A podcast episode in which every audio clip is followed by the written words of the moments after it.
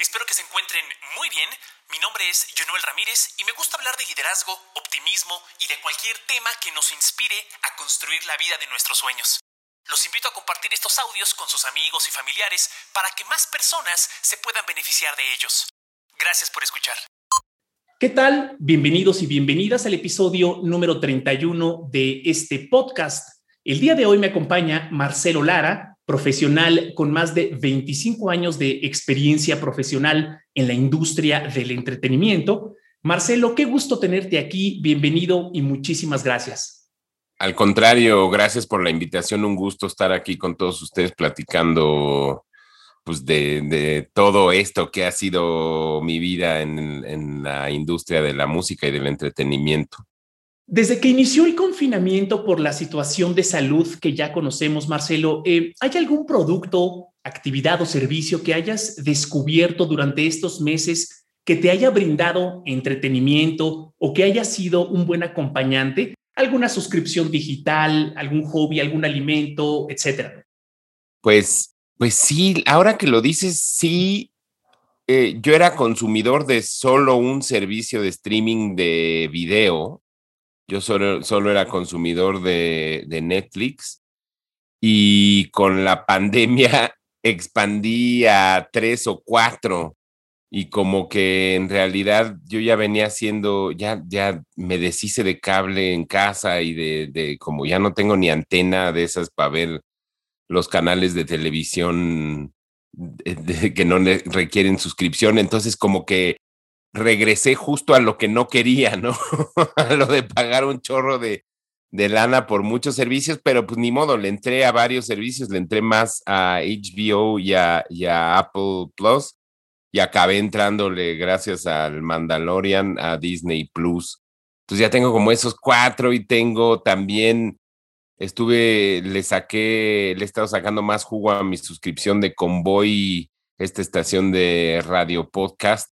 Y, así, entonces como que he ido descubriendo mucho. Creo que lo que descubrí mucho, o más bien en la pandemia me decidí a usar por primera vez, es como escuchar un audiolibro eh, nunca le había entrado. Sentía que era como, como de vagos escuchar un, un audiolibro, pero como me he estado ejercitando mucho y he estado caminando mucho, encontré que es el mejor acompañante para el ejercicio matutino. Eso yo, o un buen podcast, que, que si ya venía yo entrándole a la onda del podcast la pandemia me, como que ya de lleno, ya, ya me volví podcast maníaco y audiolibro maníaco y como, como todo en, en mi entrada a los servicios de streaming siempre ha sido a través de los clásicos, porque no sé por qué, para entenderle mejor a las cosas, por ejemplo, cuando le entré a Spotify, escuchaba puros clásicos y escuchaba puras cosas que ya conocía. Y, y, ahora con los audiolibros eh, ya eh, empecé escuchando puros clásicos, empecé escuchando Dostoyevsky y, y, así, y ahora ya, ya leí un par de novelas, bueno, no novelas, sino como libros, libros de ficción, de no ficción en, en versión audiolibro, y como he estado caminando mucho, ya llevo como cuatro o cinco audiolibros. Oye, Marcelo, y, en este, justo en este mismo contexto de salud que ya conocemos, ¿cuál es una de las innovaciones más interesantes que has encontrado en la industria del entretenimiento? Por ejemplo, quizá la manera en la que un artista interactúa con su audiencia o algo por el estilo, ¿no? Sí, creo que, creo que la, la, del lado de la, de como cuando me pongo mi sombrero del señor de la industria, porque yo afortunadamente tengo como los dos lados, ¿no? Enfrente de cámaras y detrás de cámaras. Entonces me pongo primero mi, mi sombrero de ejecutivo y mi sombrero de, de Godín. Y lo, lo más rescatable, creo, desde mi punto de vista, es como esta posibilidad de, de ahora sí abrazar y aceptar eh, que el mundo ya no tiene ubicaciones. Caso más concreto, por ejemplo, jamás en la vida vuelvo a ir a una junta presencial. O sea, creo que es la pérdida de tiempo más absurda eh, el traslado y ese tipo de cosas para ir a sentarte a una junta me parece una cosa que en 15 días o menos de 15 días, en 15 horas probablemente, aprendimos a, a que era el mejor camino existente. Asimismo, también como artista, eso mismo se aprendió instantáneamente. Por ejemplo, como artista no vuelvo a dar una entrevista presencial, a menos de que sea realmente muy especial y como muy... No es necesario, o sea, la tecnología dio un brinco inmediato gigantesco, entonces esta posibilidad de, de hacer todo a la distancia como que rompió la idea de la localización o lo, lo, de la geolocalización de las cosas, ¿no? Por ejemplo, ayer yo di un, anoche di un show con mi banda de blues eh, y por primera vez en la vida con una banda que pues es mucho menor a lo que hago con Moderato, nos, conocían en muy pocas ciudades de, de, de la República Mexicana y por supuesto en el exterior nos conocían nada más por el Instagram pero anoche ya nos pudieron ver como de muchos lugares donde hubiéramos querido ir desde la primera tocada y que por en el mundo tradicional nos hubiera tomado dos, tres años o dos, tres años muy intensos de tan siquiera poder ir a tocar una vez a un lugar. Entonces creo que de las cosas más rescatables que así de bote pronto se me ocurre es que esta idea de, de la ubicuidad de uno como artista, como ejecutivo y como el entretenimiento, que, que, el mundo se volvió más pequeño, ¿no? Creo que esa es de las cosas más rescatables, siento yo, que nos ha dado esta experiencia tan bizarra que, todo el planeta le hemos ido entrando poquito a poquito, ¿no? Claro. Desde tu punto de vista, ¿cuáles son dos factores que para ti son muy importantes para construir una carrera exitosa en la industria del entretenimiento? Eh, puedes enfocar la respuesta tanto en la parte que dices más empresarial de negocio o bien en la artística. Yo creo que en ambas eh, es una combinación de talento y tenacidad, básicamente. Como artista te puedo decir que, que pues evidentemente sí necesitas necesitas tener una cierta madera y necesitas tener una cierta vocación, porque si no, no, no, hay, no, hay, no hay de dónde partir, ¿no? Y, y como ejecutivo también, no todo el mundo está hecho como para ser ejecutivo, no todo el mundo está hecho como para trabajar dentro de, detrás de cámaras. Entonces creo que para trabajar en esta industria del entretenimiento y, y tener una carrera exitosa, bueno, si entendemos el éxito como esta posibilidad de poderte dedicar a lo que se dedica uno, ¿no? No, no pensar en el éxito como, como vender muchos discos o ser muy popular o, ganar mucho dinero, ¿no? Simplemente el hecho de poderte dedicar a lo que te interesa en la vida, eso para mí es, un, es el mayor de los éxitos posibles y es lo único que debería de importar cuando uno se dedica a la carrera, ¿no? Cuando uno es músico o cuando uno es artista, y de repente da el brinco de escribir canciones en su closet para su mamá o para su novia y lo hace para el público en general y ya poderte dedicar eh, exclusivamente a eso, eso es un éxito, ese es el éxito que deberíamos de, de buscar todos, ¿no? Entonces, por un lado es esa cuestión de, de, de madera, de vocación, y por otro lado, yo siento que hay una gran tenacidad porque, porque uno tiene que tener mucha uno debe de ser como muy necio y muy, eh, eh, muy necio, pero a la vez como muy paciente de, de, de, poderse dedicar.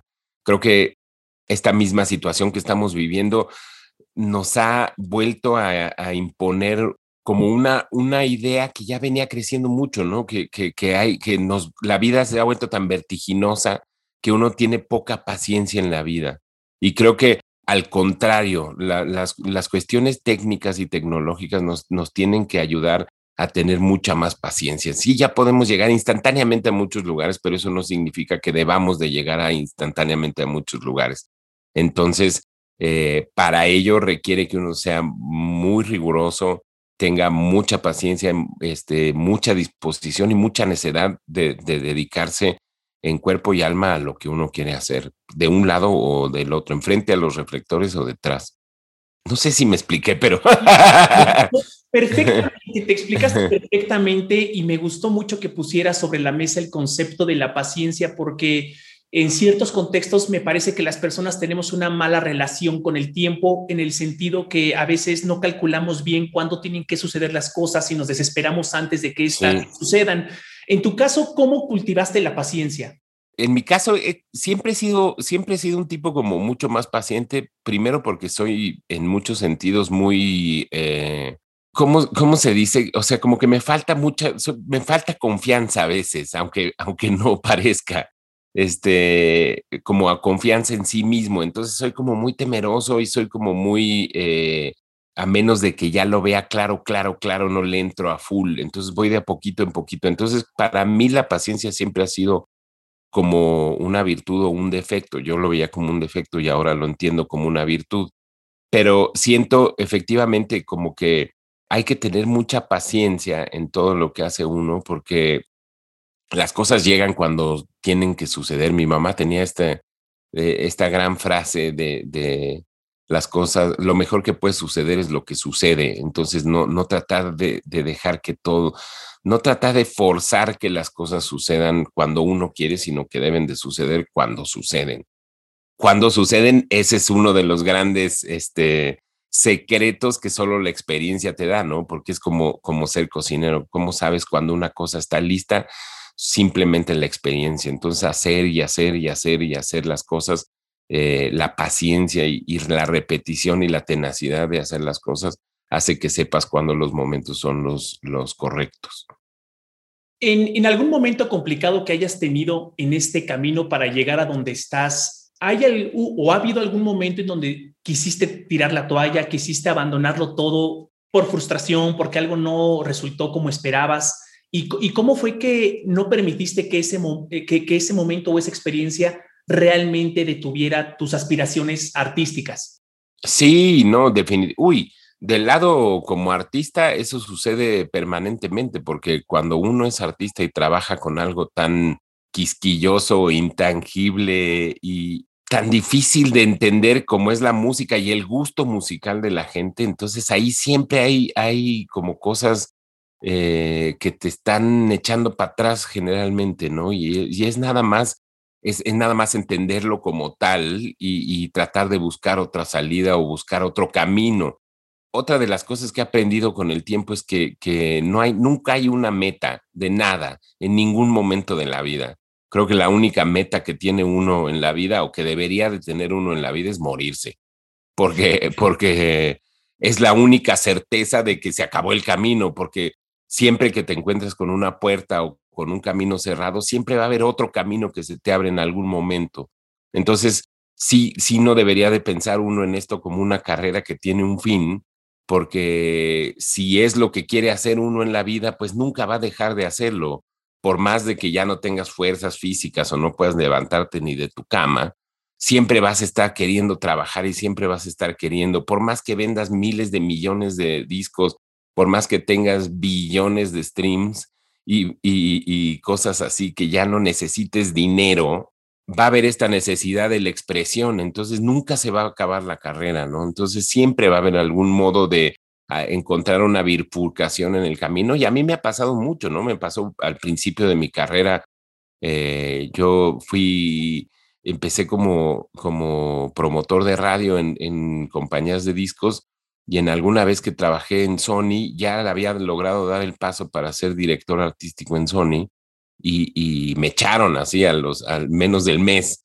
y, pensé que era el fin del camino, ¿no? Pero alguien me, me dio un trabajo mucho menor en otra compañía, en Polygram, y entonces como que eso me dio otra experiencia que a la larga me ha ayudado como muchísimo más, ¿no? Entonces lo que en ese momento para mí fue así como muy frustrante y decir, puta, pues, se acabó mi, mi carrera como ayer. Al contrario, me fortaleció en un conocimiento que a la postre, con un poquito de paciencia, pude ejercer como mucho mejor. Entonces siempre hay así. Y como artista, pues, ¿qué te digo? Todo el tiempo, ¿no? Una canción que no funciona, un disco que no funciona, un show que no funciona, que piensas.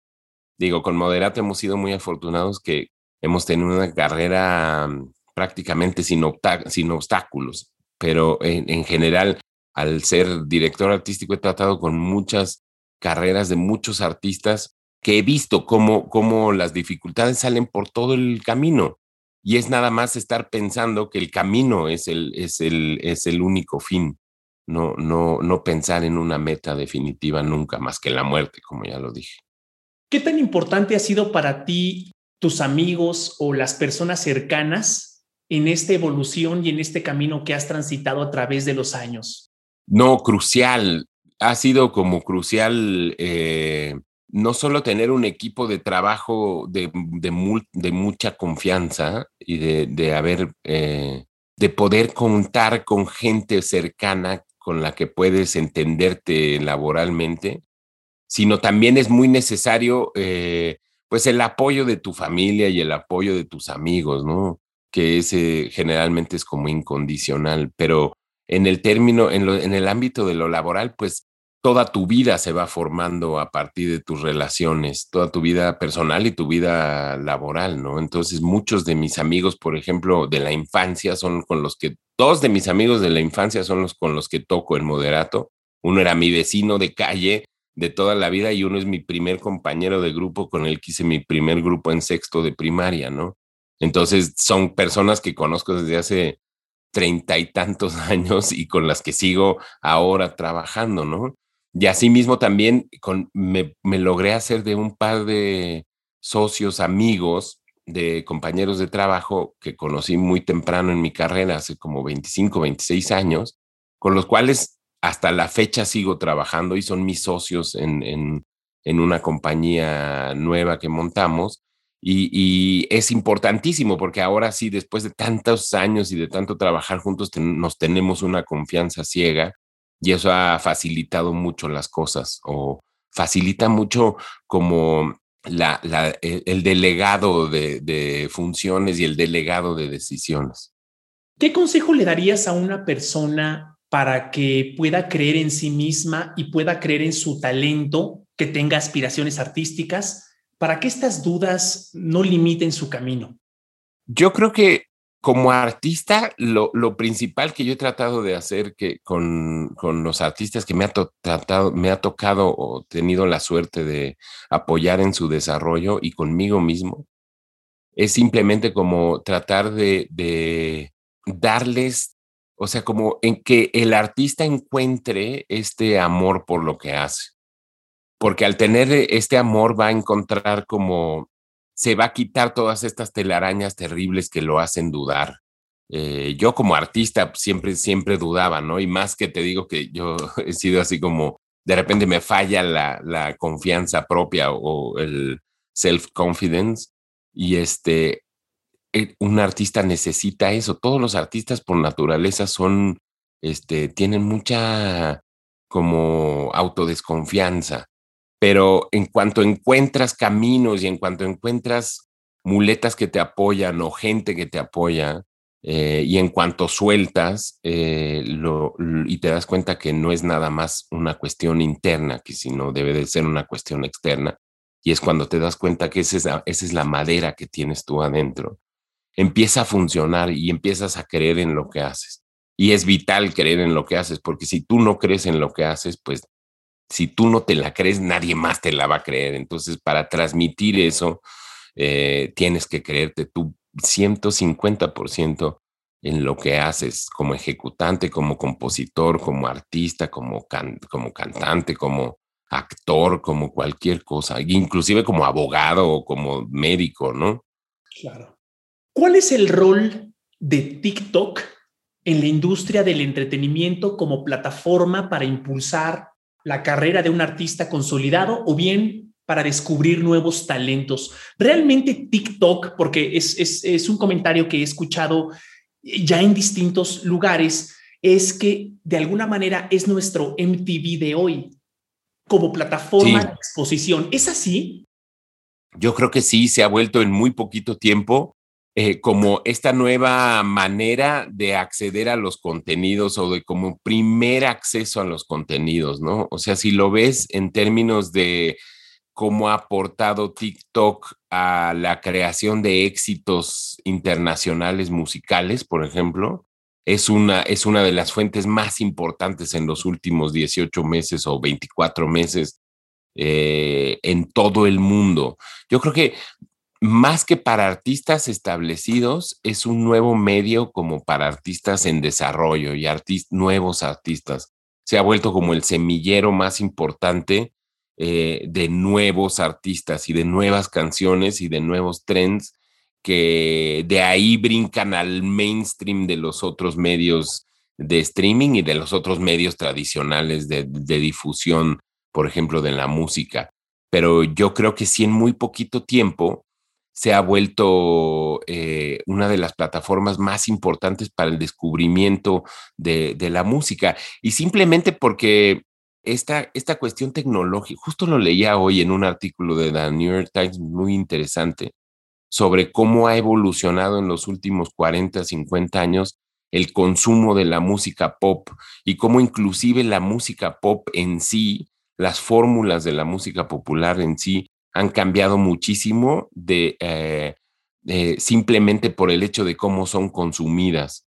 Entonces, en este nuevo, y bueno, este último año, año y medio de, situación bizarra que, estamos metidos en todo el mundo, ha catapultado esta nueva manera de, de cómo acceder a la música, porque tenemos múltiples distracciones. Entonces, nuestro, nuestra atención se ve reducida y reducida y reducida, o nuestra capacidad de, atención, y bueno, probablemente no nuestra, sino de los jóvenes que son los que realmente están consumiendo estos medios, se reduce y se reduce y se reduce. Entonces, por ejemplo, una canción o un éxito musical que antes se, se, valía de un coro fuertísimo, pues ya hoy en día el coro en una canción es lo último que importa. Lo importante es como un hook. Entonces, esto ha sido eh, más que nada exponenciado por cuestiones como, como TikTok, que, que tienen que ganarse la atención del escucha o del consumidor en menos de 30 segundos. Entonces los hooks tienen que ser eh, instantáneos, matadores y, y, y, muy recordables. Lo cual para un artista ya establecido, pues es, es una cosa, es un lenguaje completamente ajeno pero a un artista nuevo y para un artista que está encontrando su, manera de expresarse, pues es mucho más sensato y más sencillo que le entre. Entonces creo que sí, sí se ha vuelto una, una de las redes más importantes para el descubrimiento de, fenómenos, y no solo de fenómenos, sino de trends y de, y de olas y de maneras de hacer las cosas en la industria de la música. en, este contexto de artistas consolidados que quizá les cueste un poquito más de trabajo publicar trabajo o dominar las principales ocho redes sociales que actualmente dominan la manera en cómo nos comunicamos las personas en el mundo. ¿Qué tan importante es buscar retos en nuestra carrera y salir de nuestra zona de confort? Yo creo que, yo creo que ese es un medio, un mito, porque uno no tiene que, no tiene que estar pensando en salir de, su zona de confort. Ya en el momento en que lo piensas es que, es que ya estás hundido en tu zona de confort, ¿no? Siempre estar buscando cosas nuevas. Yo lo que, lo que siempre he tratado de mantenerme, tanto como ejecutivo como como músico, he tratado de estarme manteniendo al día en todas las cosas. Entonces, sé que, que, mi zona de confort va cambiando todo el tiempo, entonces ya ni me preocupo por querer salir de ella, simplemente porque siempre estoy tratando de encontrar cosas nuevas. Entonces, más bien, yo lo que, lo que supongo que debería de funcionar más es como esta cuestión de nunca perder el hambre y nunca perder eh, la curiosidad. Eh, soy de los de la idea de que sí, la curiosidad mató al gato, pero pues el gato siempre debe tener nueve vidas o siete vidas o no sé cuántas son las que dice la, frase. Pero en el momento en que uno pierde la, curiosidad y el hambre, eh, es donde dejan de suceder las cosas. Si uno siempre tiene esta, esta curiosidad, siempre uno, uno quiere aunque lo tenga todo, nunca se debe de acabar el hambre, porque el hambre es lo que mata cualquier eh, avance y cualquier necesidad. ¿A quién consideras como uno o una de los más grandes maestros que has tenido en tu vida y qué fue lo que te enseñó? Ay, qué buena pregunta, porque nunca lo he pensado así realmente. ¿eh? Creo que, creo que de, eh, de, mis gran, de mis dos o tres grandes maestros son como, primero, en, el, en la industria, como ejecutivo, tuve un par de, personas, em, jefes, por ejemplo, trabajé con un jefe, que no voy a decir su nombre, pero con un señor brasileño loco, que yo siempre pensé que, que, que me dejaba hacer todo simplemente porque estaba esperando a que me equivocara y, y para correrme instantáneamente. Entonces vivía con la idea de, híjole, a la primera vez que me equivoque me van a correr. Eh, él trabajaba a su vez con otro gran maestro que tuve, un viejo director artístico de la industria que desafortunadamente ya no está con nosotros, que se llamaba Manolo Calderón, eh, que, que básicamente lo que me decía era como, tú haz lo que se te antoje. Yo sospechaba también que, que, que él quería que yo, que, quería que yo, este, eh, me equivocara o que echara todo a perder simplemente para quitar, quitarme de un lado. Pero al, poco tiempo me di cuenta que, que, no, que era más bien una cosa de, estás en esta posición donde tienes los recursos ilimitados, aprovecha, ya es todo, echa a perder este, con dinero que no sea tuyo. ya si te corren, pues encontrarás trabajo en otro lugar. Y creo que ese fueron, eso, ese es de, como ejecutivo, una de las, de las enseñanzas más grandes, ¿no? Como de, eh, trust your instincts y, creen, creen lo que sientes tú en la panza, ¿no? Si te gusta a ti, es probablemente, es probable que le guste a mucha más gente eh, que, que piensa como tú. Entonces, tú puedes ser un muy buen parámetro. Entonces, como que esas fueron mis dos grandes enseñanzas este, en, en, la industria y, la enseñanza que siempre me ha dado uno de mis socios, el señor Robilear, que ha sido como tú haz, sea lo que sea, este, no te detengas ante, ante nada y tú crea y, busca y consigue y haz y aunque te equivoques y aunque no le sepas, aprende, tómate tu tiempo y, y haz como todo a tu tiempo. Esos han sido como mis grandes personajes que me, en, el, en términos de industria. En términos de música, pues mis grandes personajes han sido las grandes carreras, o, mis grandes maestros han sido las grandes carreras de los artistas que admiro. Eh, yo soy un consumidor voraz de todo lo que tiene que ver con lo que hago, ¿no? Entonces, he aprendido muchísimo a través de los ojos de otros. Por ejemplo, ahorita estoy como tomando unas clases de cocina eh, y, mucho eh, de no saber nada, según yo, resulta que sí sé mucho porque he consumido muchas cosas de cocina en televisión. Entonces, simplemente por ver la vida a través de los ojos de otros, eh, no es que ya sepa hacer las cosas, pero, pero ya no me es tan poco familiar cuando me dicen, haz esto. Entonces, ah, claro, esto ya vi que, lo, se hacía así, así, pero ahora hacerlo es diferente. Pero ya no voy de cero. Y con, como artista, siempre, te digo, consumí eh, todo, biografías, discos, películas, todo lo que fuera relativo a un artista. Entonces así entendía su, su, de dónde venía su arte, por qué hacía las cosas de cierta manera o cómo van construyendo su, carrera. Y eso me ayudó muchísimo a la hora de la hora a, tomar las decisiones. Eh, por ejemplo, en la, en la medida en que me ha tocado tomar decisiones a mí para la banda, para Moderato, y ahora eh, para las demás bandas en las que he estado. Es muy interesante cómo en la primera parte de tu respuesta la enfocas en la ejecución, en hacer, en intentar.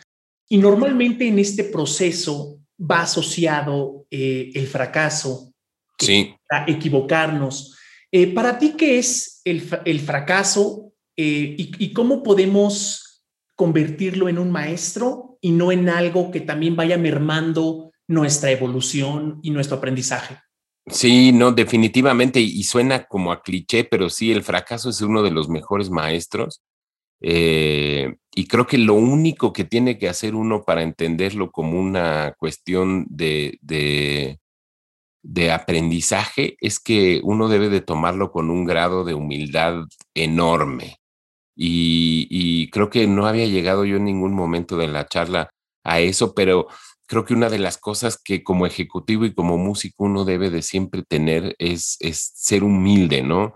Y primero pensar que, que, lo que uno hace no es importante, porque si uno se equivoca no se muere gente. Uno no es como, como un doctor que si, ay, venía crudo y me equivoqué, o venía sin dormir, o venía cansado y me equivoqué y se murió el paciente, ¿no? Aquí, si uno se equivoca, suena feo una canción, o sale una canción chafa, o en fin, no se muere nadie. Entonces, realmente es una cosa como decía Valdano, es de las cosas importantes de lo que no importa en la vida realmente, de las cosas más importantes de lo que realmente no importa. Entonces, si uno lo toma con esa humildad, lo que hace, puede equivocarse sin ningún problema eh, y aprender de esos errores, ser lo suficientemente humilde y, y sensato como para aprender de los errores. Yo sé que es el peor cliché de todos, pero es el más cierto porque casi, casi uno no aprende nada de los aciertos,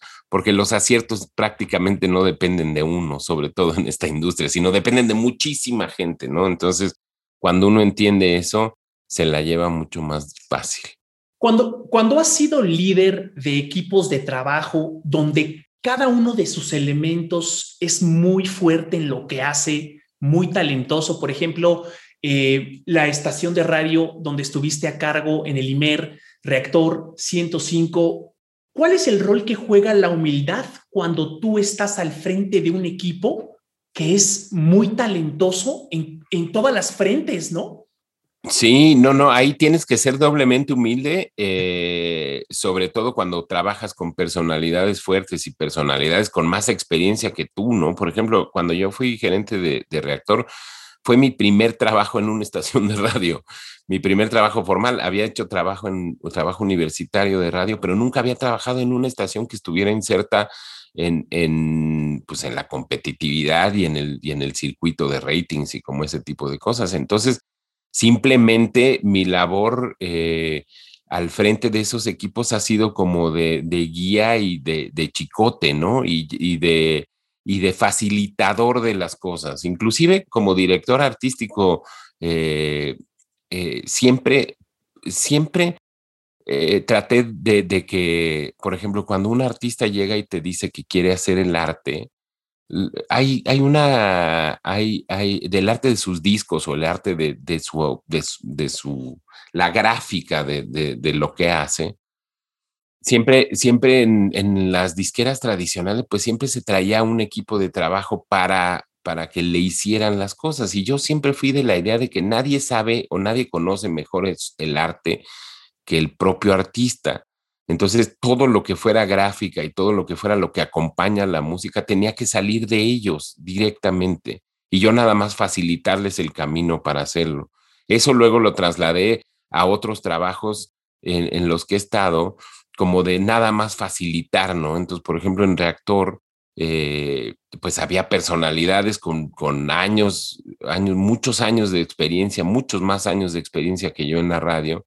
Entonces, mi única labor era facilitarles el trabajo, facilitarles que no se preocuparan por las cuestiones administrativas, que no faltaran los elementos eh, para que su trabajo lo pudiera hacer de la mejor manera y para que no hubiera ningún, para que no tuviera ninguna, este, ninguna excusa para no hacer bien su trabajo. Y, si él hacía bien su trabajo, iba a aportar a que el equipo en general iba a hacer su trabajo. Entonces, como cabeza del, equipo, eh, yo era nada más como el, el, facilitador y el, la contención de todo el exterior. Marcelo, em, ¿hay algún sueño en el que actualmente estés trabajando? Sí, la verdad sí. Eh, descubrí, he sido como muy afortunado eh, porque muchas de las cosas que he hecho han sido, han tenido una repercusión más allá de mi círculo cercano, por decirlo de algún modo. Entonces, eh, se me ha facilitado hacer muchas de las cosas que me gustan, ¿no? Entonces, si pudiera eh, ver lo que mi, el Marcelo que tenía 18, 19 años al empezar la universidad quería hacer, he podido hacer muchísimas de las cosas y, muchos de mis trabajos han facilitado o han eh, creado otras necesidades de expresión.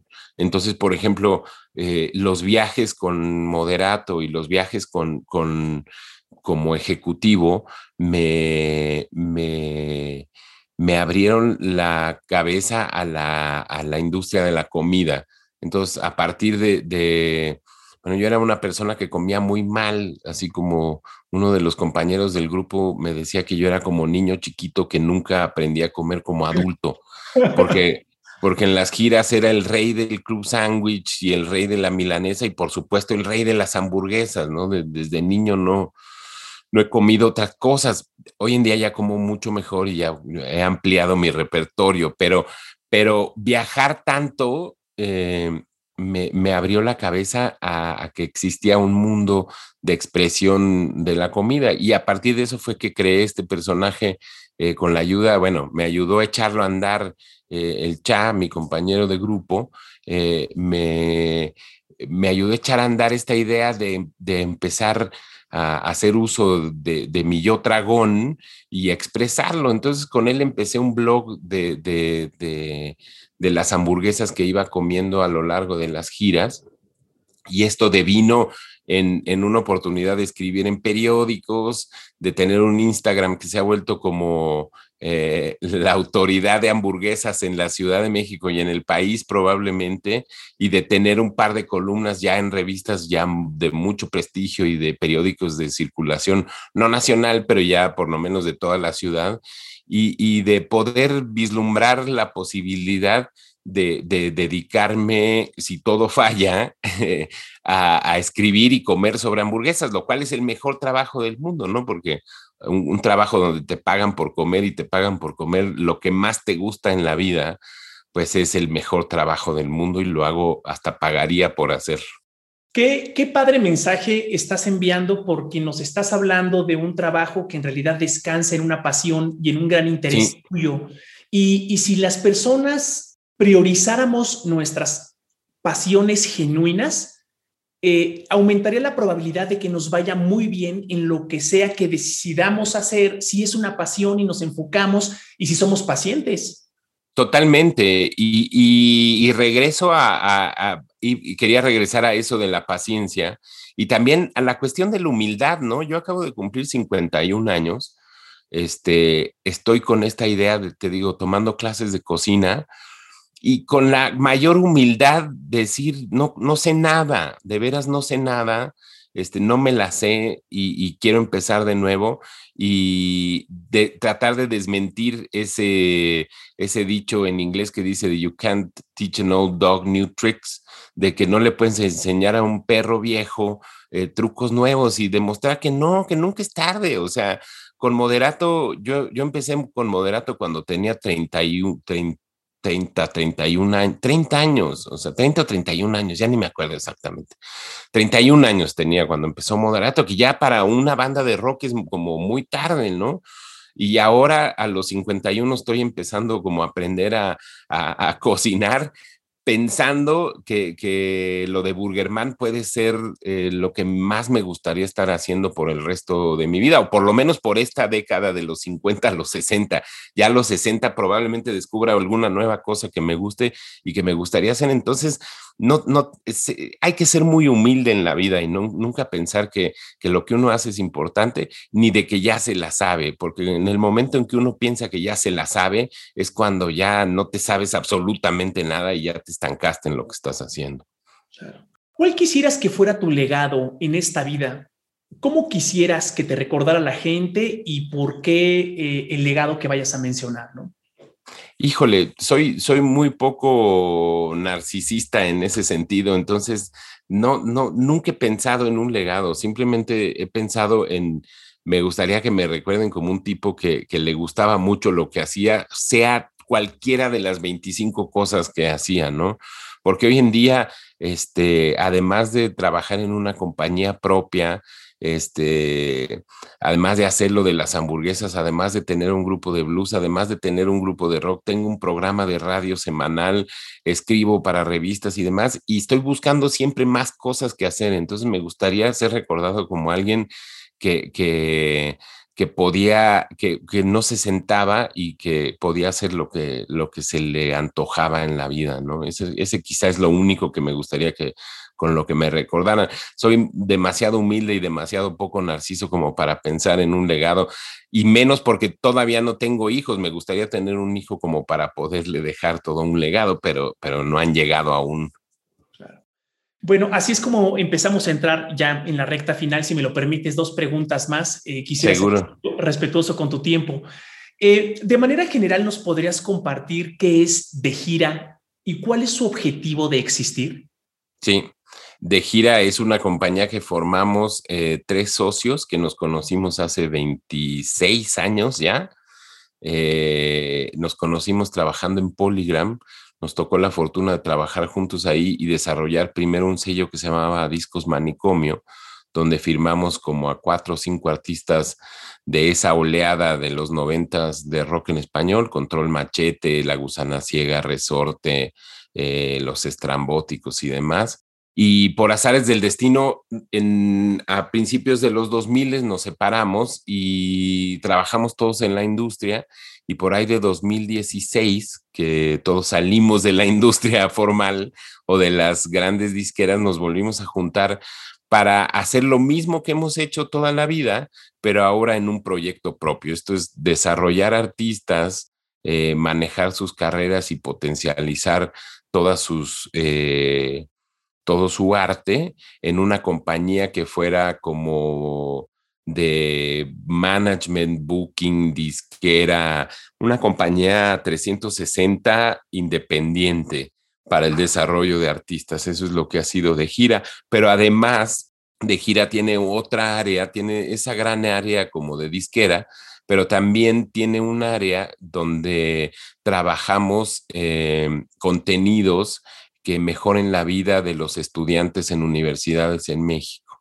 Entonces, desde mediados de los 90 que estábamos con Discos Manicomio, uno de los socios, Carlos Cadena, desarrolló como una red de universitarios que en México nunca ha habido como una, una red de college reps o de representantes de, en universidades eh, para promoción o, como para eh, publicidad de artistas. Entonces la desarrolló todos los noventas y ahora que, que, armamos la compañía, pues armamos toda un área eh, cuyo, cuya finalidad es justamente eso, eh, tratar de mejorar o de incidir positivamente en la experiencia estudiantil a través de contenidos eh, que, que, enriquezcan su vida y enriquezcan su, paso por las universidades. Entonces hacemos promoción, ah, hacemos conferencias, tenemos una, desde hace año y medio estamos haciendo una entrega de premios universitarios,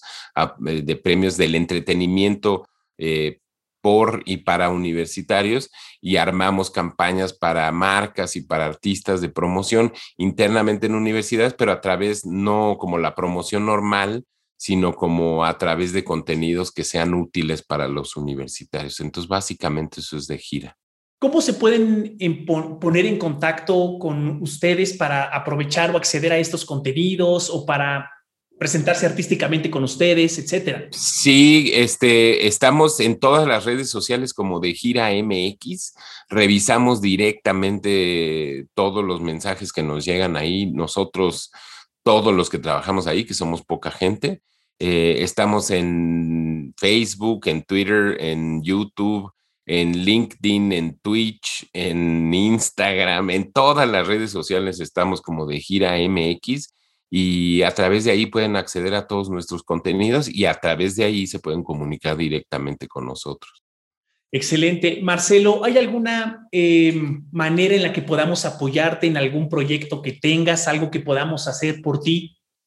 Pues nada más con, con difundir esta, estas pláticas a mí me encanta para como para que eh, la gente acceda a otro punto de vista le interese o no, pero creo que es, interesante siempre conocer la experiencia de alguien que por lo menos lleva un rato más que uno en la, en la industria. Bueno, Marcelo, eh, muchísimas gracias por darte el tiempo de platicar conmigo. Eh, estoy muy agradecido y aprendimos mucho de, de, toda tu trayectoria, de tus recomendaciones y de perspectivas sobre la humildad, el fracaso, la paciencia, etcétera. Muchas gracias. Al contrario, muchas gracias a ti por la invitación y siempre un gusto de, venir a platicar. Es como lo decimos medio en broma con, con moderato, pero es platicar de uno siempre es terapéutico. Quiera uno o no, no hay nada mejor que estar hablando una hora de uno. Es que ya tienes, ya tienes una carrera muy amplia. Creo que podemos aprender o nos podemos inspirar del camino de personas que ya nos llevan mucho camino recorrido y es una manera también de, de aprender de sus errores, eh, de claro. sus recomendaciones. Sin duda, siempre es bueno ver qué ha hecho alguien para saber qué hacer o qué no hacer con su carrera en algún momento. Te mando un gran abrazo y igualmente tanto tú como tus seres queridos estén muy bien en todo el entorno en el que vivimos. Muchísimas gracias. Igualmente, muchísimas gracias por la invitación hoy.